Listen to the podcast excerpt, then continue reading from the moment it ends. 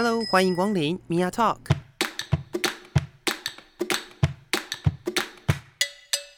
每个人都是有趣的书，有着独一无二的故事。一杯咖啡的时间，与你分享生活点滴。Hello，各位亲爱的朋友，欢迎收听 Mia Talk，我是 Mia。我们今天在节目当中呢，又要回来聊聊，就是跟个人的生命故事比较有关系。那今天邀请到节目里面呢是两位，其中一位是我性别研究所的同学，欢迎小谷夫妇。先欢迎小谷。大家好，我是小谷。嗯，然后另外一位就是就是算怎么老公先生 是是小谷的先生小熊，欢迎小熊。Hello，大家好，我是小熊。嗯，那因为今天的这一个录音，我比较。想要谈的事情是，呃，就有一次我们出去吃饭的时候，那也就是一个很平常的一个算同学间的聚餐，然后我看到一个画面，这个画面真的是对我来说好冲击哦。那个画面就是，呃，我们只是过个马路，然后我就看到你们俩就把手牵起来嘞，怎么可以呀？没有，我惊讶的点并不是牵手这件事情，我惊讶的点是十五年。就是十五年的人还可以交往十五年，然后还可以维持，就是可能过个马路要牵手。因为现在有很多的，不管是情侣或者是已婚的人，在这样子一个小动作上面，其实是可能连在路上牵手都是有困难的。所以我就我那那个当下，我就决定要找你们两个人来聊这个，我觉得。非常困难的，就是如何维系感情的这一段。那谁要先跟我分享一下这个十五年到底是一个怎么样的啊？从你们怎么认识的开始好了。我可以先插一下吗？我先讲牵手这件事情。OK，因为我就走在路上已经很习惯牵着他的手，所以有时候走在路上。旁边他不在的时候，我都觉得手空荡荡的。甚至有有几次，就是我回花莲去跟我妈他们出去走一走啊，uh -huh. 我就会很习惯的把手往旁边一伸，哎，不对，是我妈。哦，它就变成一个，它是一种生活习惯了。我已经习惯旁边就是有它的存在的。哦，好可怕哦！就是就是有一种对于。人家人家讲就是看照片会有闪光，只是光是连听节目就已经有一种很闪的感觉。到底一个无地自容，我真的完全不知道我要放在哪里。你要听更闪的、嗯。好啊，请说。就是睡睡前我们还会再牵个手。为什么？凭什么？等一下，我们会牵着手一起睡。为何？就躺在床上的时候，就会手往伸过去找他的手在哪里，哦，然后牵着，然后就好可以睡了。不管这是一种安心的感觉吗？不知道哎、欸，就是习惯，有点有点接近像仪式的那种味道了吧？哦，所以已经从原本可能是一个很温暖的举动，到现在是仪式。是要召唤什么东西？是不是？他 是我的召唤。过生日要有蛋糕啊、蜡烛啊。嗯，是是是，感觉感觉比较接近是一一个固定要做的事情。嗯，哎、欸，那这也是一个很有趣的的状态。那你们还有什么仪式吗？就是除了睡觉、走路。比如说吃饭的时候，你一口我一口，没有。吃饭的时候你一口我一口，没有，没有。那我觉得光是牵手这件事情，对于很多人来说，或许在听节目的朋友，可能自己本身也有有伴侣或没伴侣，不管。那或者是说，你可能只是一个呃，不管你现在是不是在热恋期的人，或甚至已经是所谓的老夫老妻。那牵手这个行为，我觉得它就是一种一种一种算依赖，或者是我我感受上来讲，它是一种比较像是它是一个比较温暖的举动。那也是我觉得这个举动对我来说是很困难的，因为我不太喜欢被牵手。对我我的我我都不太喜欢，纯粹是因为就是被碰到了。对，所以很多人可能会有一些不一样的的状况，但是我觉得就从那一次聚餐。吃饭看那个过马路，我就觉得，就是我一定要找你们来聊天。好，那聊完牵手了，就是当初是怎么认识的？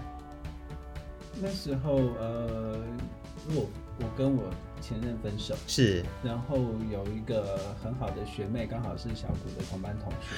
哦，然后我就就跟他说我现在分手了，他就说，哎、欸，我有一个很好的同学，你想不想认识一下？嗯哼嗯哼，那我就说好啊好啊，认识一下也 OK 啊。那然后那过了一段时间之后没有下文。哦。有一天我又在跟那个遇到那个学妹，就跟他说，你不是说有同学要介绍给我吗？为什么现在还没有？好好积极哦。对啊，然后就后来就就牵线啊，就、嗯、哼就给我们一些联络方式。对，然后我事后才知道，原来他偷偷把我的照片给了小古这样。对，但是我都没有拿到小古的照片，好可怕哦！这有一种照片这一趴我忘了，太久太久，这是一个太久的故事了。但是哇哦，就是中间有一个介绍的人，然后彼此认识。嗯，那那个时候是是大学是是你硕一吧？还是硕二？嗯，那时候跟我先生开始联络的时候是在硕一的时候，那时候还是 MSN 年代的时候。哦，我们跳过这一趴。我们使用的是 MSN。呃，可是之前在大学的时候，我跟我同学就。他就不断的跟我聊，说有一个学长，然后他跟他男友两个人感情很好，然后他们就是嗯，就反正那个那个过程中，他把这个学长描述的让我觉得很梦幻，很梦幻的一个形象，然后让我觉得说这一趴，让我觉得说，哎。这个对象好像还不错，uh. 所以当我同学就跟我说：“哎，这个学长分手了，有他就觉得有机会了。”对，有他联络方式，哎，你要不要听听看？Uh huh. 啊，你要不要跟他聊聊试试看？这样子，对，好像蛮有趣的这个过程。我觉得这个过程跟现在我不知道，我觉得现在可能交友软体之类的东西太太猖獗了，以至于现在有很多人的认识方式可能都是透过。交友软体，或者甚至，或甚至有的人可能一起上课，然后就会交往嘛，对不对？我没有影射谁，对，所以，呃，我觉得认识的管道真的是很多元，但是当时的这样子的一个认识是，呃，应该说在一开始认识的过程里面，除了这个第三人的描述之外，那真正的相处起来之后是怎么样？就是维持下去的，或者是你们在刚开始的时候有没有碰到什么有趣的磨合？就是那个磨合的部分。其实我，嗯，我们第一次的约会很有趣，uh huh. 是呃，我们在一个周末的晚上，我就跟他说我，我我那时候是硕士班嘛，所以我就是下课之后去找他，嗯哼、uh，他、就说好，那我带你去吃晚餐。那通常我们想说第一次约会，你会想说去某一个餐厅坐着吃，是不是？嗯。他那一次的约会是带我去路边的一个火鸡肉饭，就是一种铁皮屋搭建而成的 小吃店。听起来在夜市旁边的一个小吃店，嗯哼，吃晚餐。第一次的约会，我要澄清一下，那时候我们在我在嘉义，嗯哼，嘉义好吃的就是鸡肉饭，对。那当然是要带他去吃我觉得好吃的鸡肉饭啊，OK OK，好，这其实是就是我觉得好吃是一个很重要的点啦。就如果今天去了一个很厉害的餐厅，可能氛围很好，但是东西很难吃，嗯，那个印象也会很差吧，嗯，对不对？所以这这我觉得还好，这对我来说我觉得是还好。但是在这个印象之后呢？嗯，这个印象之后，我觉得还蛮让我觉得很感动的是，嗯，他那个时候只有脚踏车。Uh huh. 摩托车被偷走了，还没来得及买台新的，所以呃，他蛮可怜的，就是去呃因因为工作出去，uh. 然后把摩托车停在外面，结果回来的时候，他的摩托车不见，最后学校只送给他一台脚踏车。没有，就是因为这样说，因为我是带学生去参加童军活动，uh. 然后他是很晚结束之后，嗯嗯嗯，对，我就回到我停车的地方，发现我车子不见了，嗯哼、uh，huh. 然后那个。主任他们知道了这件事情之后，然后就凑一凑，凑了几千块给我说，不然你先去买脚踏车代步好了，就再拿着那笔钱去买了脚踏车。是，那这个脚踏车的部分就就变成说，如果只有脚踏车，那出去约会就很麻烦。对，所以我们的约会第一次呢是在铁皮屋搭建的小吃店，吃火鸡肉饭之后，他就骑着脚踏车带我回去。他呃，就是那个脚踏车没有后座的，所以。我就是坐在前座的横杆上，然后让他这样子，就是我都倒抽一口气。某种程度上呢，有点像那个八点档演的 那种浪漫的。骑脚雨中雨中骑脚踏车，通常都会在那种就是很奇怪的那个，就是很很浪漫的校园校园剧里面看到的画面是，是吗？我们就在，就是后来就去买一台摩托车，对，骑着脚踏车回去。哇哦，这真的是印象深刻。我觉得 如果如果跟我说要来啦，我的摩托车都还没买新的，这样脚踏车去载他。哎、欸，很有趣耶，因为那也是一个很不舒服的位置。那时候我只好说服自己，我的正在上演一个校园的爱情浪漫剧情。反正你还那时候念硕班没关系。哇哦，对，因为以前通常会这样做的就是小朋友嘛，嗯，对，就是可能妈妈带小孩啊，或者是就是要全家出去骑脚踏车，可是小朋友不会骑，嗯，为什么才会可能弄一台弄个座位在前面，然后这样子？可是你好像。没有办法，那你是硕班，也还不是什么高中，什么 多高中是硕班。天哪！我现在讲到那个画面，觉得哇哦，哇哦！要是我，我为什么会有办法这样子维持十几年？那接下来呢？有没有发生什么有趣的事情，让你觉得？因为这样听起来，你应该觉得这这两个经验都挺荒谬的。那那接下来有什么事情让你觉得说，哦，那应该可以继续好好的走下去？那回想起来，这这个开始好像还挺荒谬的。对啊，我觉得要是我应该说，可能现在在听的朋友们都会觉得说，怎么回事啊？这回家就分手？为什么叫我坐脚踏车前座？对。那因为我这样子看起来啦，其实以我认识小谷大概一年多的时间，然后呃也有几次出去吃饭啦之类的一些经验，我觉得小熊是一个很体贴的人诶，就是我我觉得不知道是不是这个体贴让你觉得这个人是呃可能可以一起维持这个感情走下去的一个很重要的因素呢？嗯，体贴的部分。他有做过什么很厉害的事情吗？还是我来举个例子好了？我觉得我看到的都蛮厉害的，我跟大家分享。好想分，好想分享，好想分享那个送送外套这件事。送外套？什么事情？我一定要很认真的跟大家分享。这样显得我很 bossy，并不会，并不会。我觉得这就是一个极度温暖的一个表现，就是他可能已经是你的日常，所以你现在可能想了老半天，你在想说他到底做了什么。让我觉得很温暖的事情呢，但是就以我们来看，除了刚刚那个牵手之外，我一讲送外套，你就知道我在讲什么了。嗯，就有一次我们要上课，然后呃，这个故事没有到很长，但是就是我们那天晚上要上课，但是小谷早上就到学校去了。那因为晚上要上课的关系，我刚好走到校园里面去的时候，就遇到小熊。然后我就说：“哎、欸，你怎么会在这里？” 他就说：“哦，因为小谷早上已经先来学校了，但是觉得今天晚上比较凉，所以我就把他送外套过来。” 我说：“哦，那为什么不会自己回去拿？” 他说：“哦，没有没有关系啊，就把他送过来。”这样，我觉得送外套这个举动也是蛮蛮体贴的。反正反正顺路啊，就下班啦，没事做啊。哎、欸，我觉得这个。这这是一个有趣的的过程，因为我以以我一个外人的角度来看，我觉得这就是这对我来说就是很体贴，然后很温暖的行为。但是你们可能就是已经相处了十几年，在这十几年里面，每天都这样吗？我想不可能，没有每天都换外套，不是啦，我是说每天都这么这么这么温暖，这么体贴吗？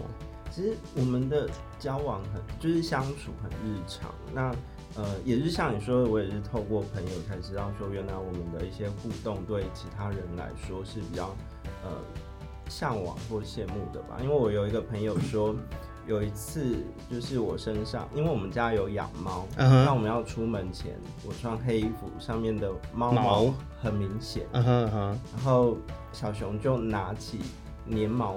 嗯哼，毛毛我知道那个滚筒那种东西，滚筒在我身上帮我就是粘猫毛，很主动的拿出来就帮我粘猫毛。嗯哼。然后我朋友就说，他觉得这个举动，他觉得很很甜蜜，然后让他觉得很就是很温暖吧。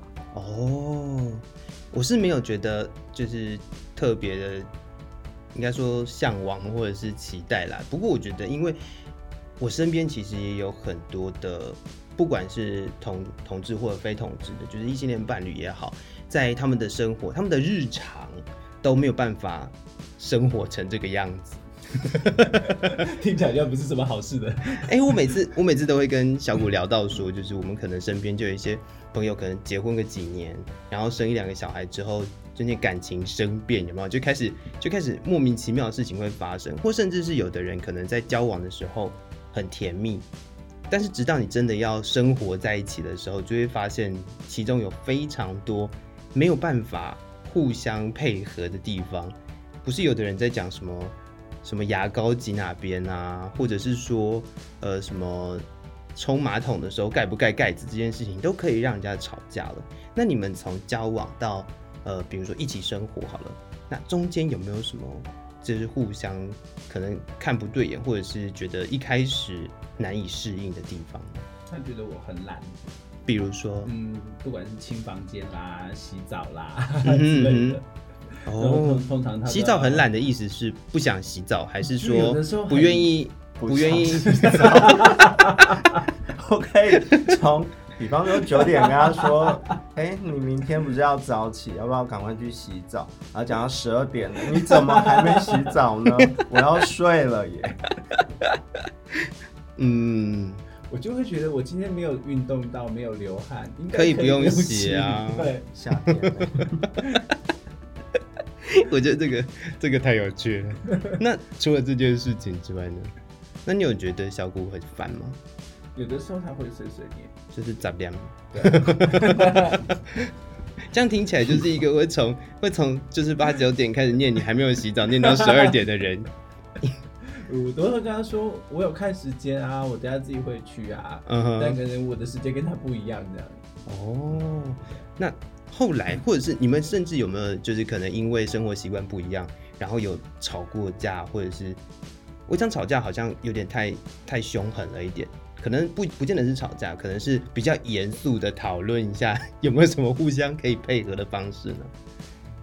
对啊，就是比如说，顶多拌嘴，就是像刚刚那样。那什么样事情会吵？通常除了洗澡洗澡这件事之外，洗澡这个我保留啦，因为我觉得我我觉得如果说。就是觉得还好，好像也还好。从从这个言语就发现，我其实也是一个懒惰的人。对吧？不敢不敢乱批评别人，有没有？对吧？评对啊，哎、欸，十五年哎、欸，十五年，可能有的人一两个月要分手，就是因为什么事情吵架了，然后就要分手。目前会讨论比较严肃的，大概就是金钱方面的议题。哦。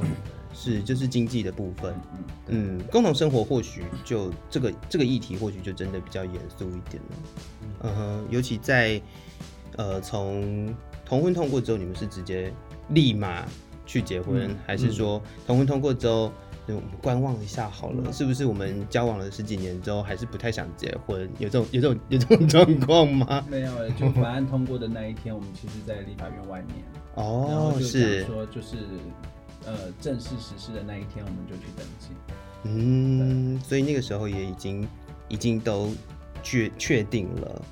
对，然后其实还有一个小小的插曲吧，就是那时候呃也有呃就是央广的记者有来访谈我，那、uh. 他那个时候访谈完之后就问我说，所以呃小古你下个下个礼拜五二四会去？是五二四，对，五二四会去结婚吧？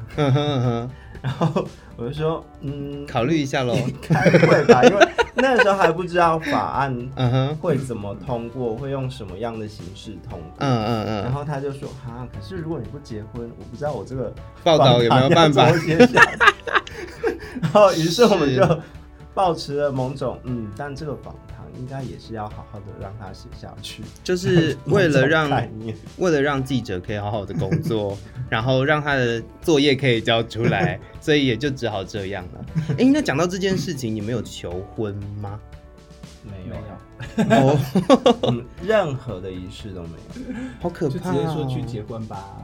嗯，哇哦，这也是我觉得很有趣的地方，因为很多人就连现在我们不讲不讲就是同志或者是不不非同志的问题，就是说现在以结婚这件事情对于许多人来讲都是一个很仪式性的行为，耶，就是一定要一个求婚。然后那个求婚一定要劳师动众，嗯，那个劳师动众就很可怕。就是在我大学毕业之后的两年之后，你就开始看到那个社群媒体上面出现那种各种求婚潮，就我不懂大家为什么会这样。然后再过个一两年之后开始生小孩嘛，然后你就会看到你的脸书上面就是充满了生小孩的贴文，各种事情都有它的仪式，所以你们就是。好平凡，然后好平淡的一个生活，所以你的开场就讲说，就是你们两个相处就是十十分生活的一件事情。是啊，那其实求婚的部分，我之前有想过，就是想说 是是不是该有一方要求婚？还有那时候，其实结婚之后，我有思考过要不要办一场。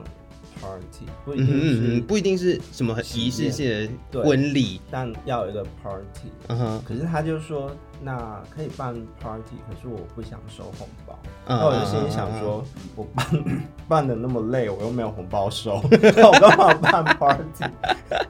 就觉得我要我要终止那种，就是收红包的这种。对，我不想要再我我我很我觉得。我可能跟某些人不是那么熟，或者是说某些亲戚可能又没见面，然后我妈就跟我说，那个谁谁谁的谁谁谁要结婚了，嗯，那要包礼金，然后那个礼金还要去算他之前的谁结婚的时候要回回多少钱，对，对不对？他们都会去记嘛，就是长辈好像都会这样。对，啊、对，那那就干脆就，如果真的要办，OK，那我就不要收礼金，你们想来就来，不想来就来的，然后不想就不要来啊。就后来有办吗？没有，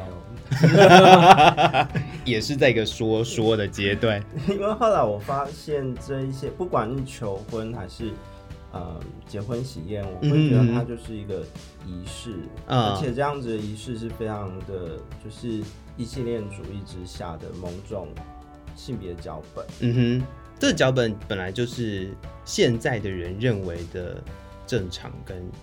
必须要存在的东西，对，而且它也非常资本主义化，所以你就是站在一个想要去解构它、破除它的一个 角度，然后让你们两个的婚姻就非常之平凡。这是他的角度，对，那你的角度是懒惰。OK，我光要列那个名单，邀请，对。对，然后要办 party 很麻烦，然后到底要吃什么、喝什么、办在哪里我们当时唯一有共识的就是那个雨田家的马卡龙，它可以做出彩虹色。哦，oh, 就是对我们当时唯一有共识的就是甜点。那其他的所有的东西就那，那还是算了，找不到共识不要 算了。对，啊、对，他就让它成为仪式就好，就是仪式。对，那因为呃，我认识小谷的时候，我也是知道你们都在就是同志咨询热线当志工，那是在认识之后还是认识之前？当志工的部分，当志工是来台北之后的事，这几年的事哦，所以是找好一起去，我先去，然后再马上嗯哼，有一天跟我说，哎，我报名那个热线志工，对，然后我也录取了，我说什么事情？你为什么没有跟我讲就自己去了？然后他就去参加培训，然后也通过了培训，然后开始上线去接线了。嗯嗯，对，我就说好，那我也要去。哦，因为我之前我在高雄工作的时候，我也有接触过南部办公室的职工，对，我会觉得好辛苦啊，这个工作，就是随时要等那个电话，嗯、然后电话来就是。那个对面真的是什么事情都有可能会碰到。嗯嗯，那一起当志工的这件事，应该说你们可能都是志热线志工，但是你们会一起值那个他们的轮班吗？还是说你们还是分开的？我们分开，还是分开嘛？对不对？因为好像一次就会一位还是两位，类似这样子而已。因为他们有一个不成文的规定，就是情侣或者是夫夫妇或那个妻妻，就是要分开来。比方说我是。呃礼拜四，嗯哼，那另外一半就要在不同的，哦、比方说礼拜一或礼拜五，所以其实也是有相关他们自己的一个要求。对，哦，那在这个接热线的这个志工的过程当中，那自己或者是彼此有没有发生什么有趣的经验呢？就是你在当热线志工的这几年，有的时候我都会跟他 murmur，就是接了什么奇怪的电话？嗯、不是，我跟他 murmur 的是说，你都把你的同理心留给了那些 caller，然后对我每次都碎碎念。哦，对。是，这听起来也是蛮恐怖的一件事情。所以你会发现，心理师跟社工私底下的情绪，有的时候会反社会 起伏一点。我这样会不会得罪很多人？会，不会。我身边有很多心智商师，智商师，对，我身边有很多智商师，他们就很反社会啊，就那个那个。那个同理心就放在工作上而已，然后剩下的就回来就觉得很累，不想再做这件事了。你又没有付钱给我，现在也没付钱给你啊。对啊，你不是也当志工吗？对，是是是，我觉得这也是很有趣的经验。但是或许在来台北之后当热线志工的过程当中，你们也有了这个共同的经验，可以互相讨论，或者是或者是算生活 情趣吗？我现在很想了解生活情趣这一块，但是我觉得好平凡哦！天哪，这个平凡感让我觉得就是这个充充满了充满了就是粉色的那种 就是雾雾气在旁边，然后我就看不到，伸手不见五指，不是不是破碎地，没有啊，当然没有。哎、欸，这是这是真的是我们平常都不会接触到的故事哎。因为我身边的人其实也没有到很破碎啦，但是我觉得在这样子的一个相处的方面上面，就啊，但除了懒惰，那有什么小谷有什么好批评的地方吗？我想听你批评他，他就是比较爱讲，就是别人怎么样，比较 bossy，bossy 这件事情在课堂上也是如此，所以这。偷偷的乱爆料，这样，对，不会还好，好棒哦，支持我做任何事的、啊，像，嗯，去当志工，工嗯哼，然后还有就是我之前有考公职，嗯哼，他也会支持我。那后来我想离职，他也支持我。那离职之后，我想想读性别所，嗯哼，那他也支持我。嗯，哦，所以就是小熊一直在一个支持的一个。很重要的力量，嗯嗯，那因为他如果在外面那些事情做的不开心的话，回家倒霉的都是我。OK，这是背后的理由，但是我觉得能够这样持续的支持是很棒的一件事情。对，那因为我们在还没开始录音之前，也有讨论到就是文化的部分，因为我知道呃小熊是原住民，嗯，我妈妈是，妈妈是原住民，那你有在部落成长吗？小时候，嗯，在念国小之前都在，uh huh. 然后升小一的时候就离开部落，嗯对，所以刚开始我印象中很深刻的是，我念小一的时候进到学校，他们都讲国语，然后我都听不懂，哦，就是要花一点点时间，然后才开始去学讲中文，了解了解。因为我们那时候在讨论访谈的时候，小谷就提到所谓的“元汉通婚”。哎，我觉得“元汉通婚”这个词 我没有办法理解，这感觉在历史课本上面才会出现。对，我用这个词，我是说原“原原汉冲突”。没有，你明明就讲结婚，结婚有，你就讲结婚，就是什么“元汉通婚”或“原汉结婚”之类的词。但是我觉得。对于呃我们其他人来说，我们不会觉得自己是什么汉人或者是什么啦。但是实际上，实际上可能或许站在不一样的角度上面来讲会是如此。那在你们两个认识的时候，在文化上面有没有什么样的冲突呢？就比如说，可能原住民的就是那个部落的部分，跟妈妈还在那边的话，那有没有什么？就比如说妈妈会反对啦，或者是就是部落里面的。长辈们会会有什么意见吗？我其实之前就有跟他讨论过、uh huh. 呃出柜的议题，然后但那时候我也还没有很成熟，然后我会有点就是 push 他一定要跟他父母出柜，因为我就跟他说，我跟我已经跟家里出柜了，然后甚至我爸还会在新年的时候传简讯给他，跟他说新年快乐。嗯嗯嗯嗯嗯，那一趴我有被吓到。OK，然后还有就是我们还要一起吃饭的。嗯哼嗯哼。那我就会说想想说，那有没有可能你也就是让家里知道我的存在？嗯，因为那时候还没有通婚通过嘛。那其实有的时候会对这个感情还是有一些不安全感。嗯、那嗯，会觉得自己是一个不被承认的一个存在。嗯，那会希望呃，就是自己的伴侣能够向家里出轨，然后让呃家里知道他的事情，然后。同时也知道我的存在。我那时候会质疑很，就是迟疑的原因，是因为部落那边的呃教会的力量，其实势力是非常庞大的。呃，可以理解。对，然后像呃，我我妈妈住的隔壁就是我大阿姨家，嗯哼，然后我的表哥表嫂他们就是在教会里面的施工，对，嗯哼嗯哼，然后他们常常就是。呃，周末的时候也会有一些那个亲子营啊，就带着那部落的小朋友去做一些活动，嗯嗯嗯，所以他们的连接是非常紧密的。嗯，然后那这个教会刚好又是对同事非常排斥。嗯，嗯，嗯，我就会想说，如果我做了这件事情，呃，对，那我妈妈应该会承受很大很大的压力。嗯哼，对，不管是他们怎么看待这件事情，然后甚至到今年暑假我回去的时候啊，我背包上面的那个。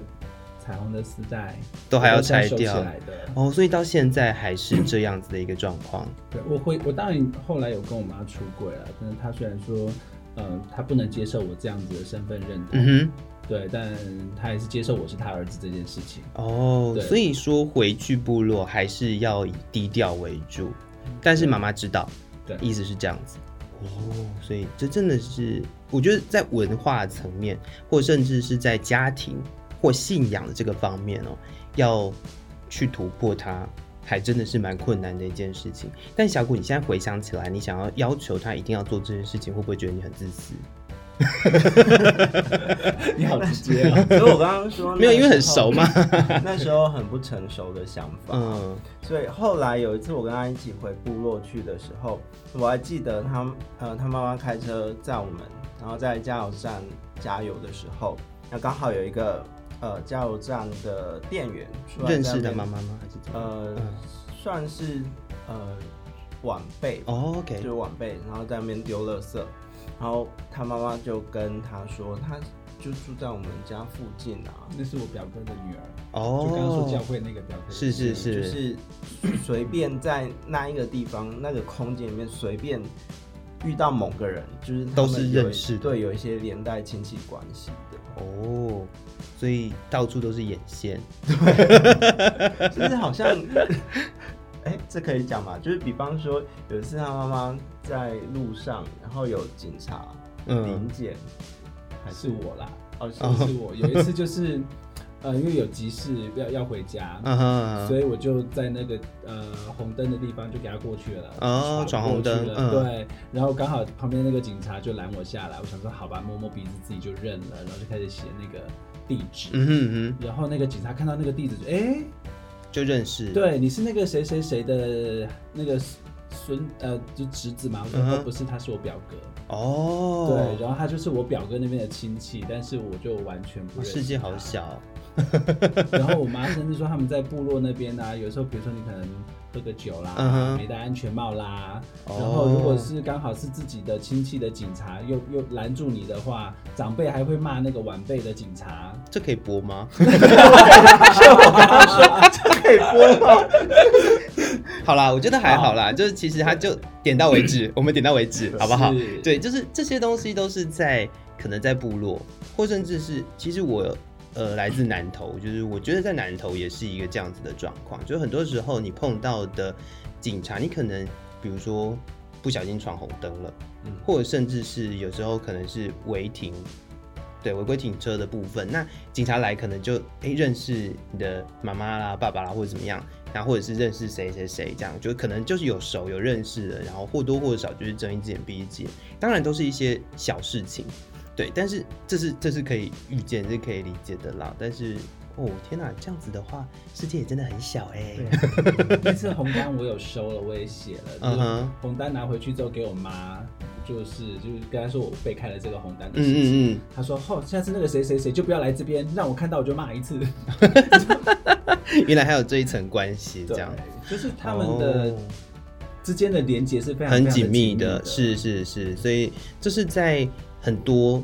比如说城市里头，像可能高雄、台北这种都市里头是看不到的连接，对，不会。但这样子的连接，他们本身的的呃互相支持的力量很强，嗯，但是那个排斥的力量，我想也是很强的哦。所以可以理解的是，如果以现在小谷的这个状态来说，你会怎么样去建议身边的人？如果说呃，可能其他的的同志的伴侣。然后他们可能也碰到这样子的问题的时候，你会怎么回应他们呢？就是文化上面的，你会要求他要去去出柜吗？如果两 两个人被对啊对啊对啊，嗯嗯，我会觉得说，嗯，可能可能先处理自己的议题吧。Uh huh. 如果自己自己的部分，如果自己还没有出柜的话，可以先处理好自己出柜的议题。嗯。那如果自己的出呃自己没有出柜的问题之后，嗯，可以试着跟伴侣讨论出柜这件事情。是，因为呃我跟我爸妈出柜，到他们接受，还有传简讯给我先生，这中间花了十年十多年。哦，是，所以也是需要一点时间的。嗯，是，所以。如果是站在我的立场，就是收听我节目的朋友，我刚刚听完了小谷的这段话之后，我的想法是，我觉得不要急，嗯，就是真的是，嗯，给自己一点时间，给伴侣一点时间，也给自己的家人一点时间，嗯，对。嗯、那小熊有什么话？嗯、如果想说十年后啊，嗯、我在今年过年的时候，就是收到小谷电话给我，就是他说他爸妈想知道我的出生年月日，要帮我点光明灯。你知道听到那一段的时候，就觉得，好，我都快哭了。对，是，我觉得能够碰上这样子的一个伴侣，或者是能够碰上这样子的一个就是家庭，其实不管是谁啦，或或多或少，你们可能都会觉得是相当幸运的。嗯对，那今天的访谈，我觉得我也听到了蛮多有趣的事情。对，那也也可以让更多的朋友从你们的故事里面去认识，其实我们在这个社会上面还有很多不一样的人，在这个社会上面，呃的情侣不是只有恩爱跟吵架。中间还有一个就是很平凡的可能，或者是它也是一个温暖的可能。然后同时我们刚刚也聊到了可能文化上面的差异、冲突跟家庭的问题。那说不定各位朋友如果有机会的话，我我希望不要有这个机会打电话到热线去求救的时候，还有可能会听到你们的声音。是是是，我希望大家都可以过得很好，但。一样的，就是要给自己一点时间，然后要给你的家人，要你给你的伴侣，给你的朋友一点时间，然后互相的了解，我觉得这是最重要的。好的，今天节目就进行到这边，我想我们也聊了蛮长的一段时间的，感谢小谷跟小熊来到节目的现场，谢谢小谷，谢谢，谢谢小熊，谢谢，也谢谢各位听众朋友们的收听，Mia Talk，我是 Mia，我们下次见喽，拜拜。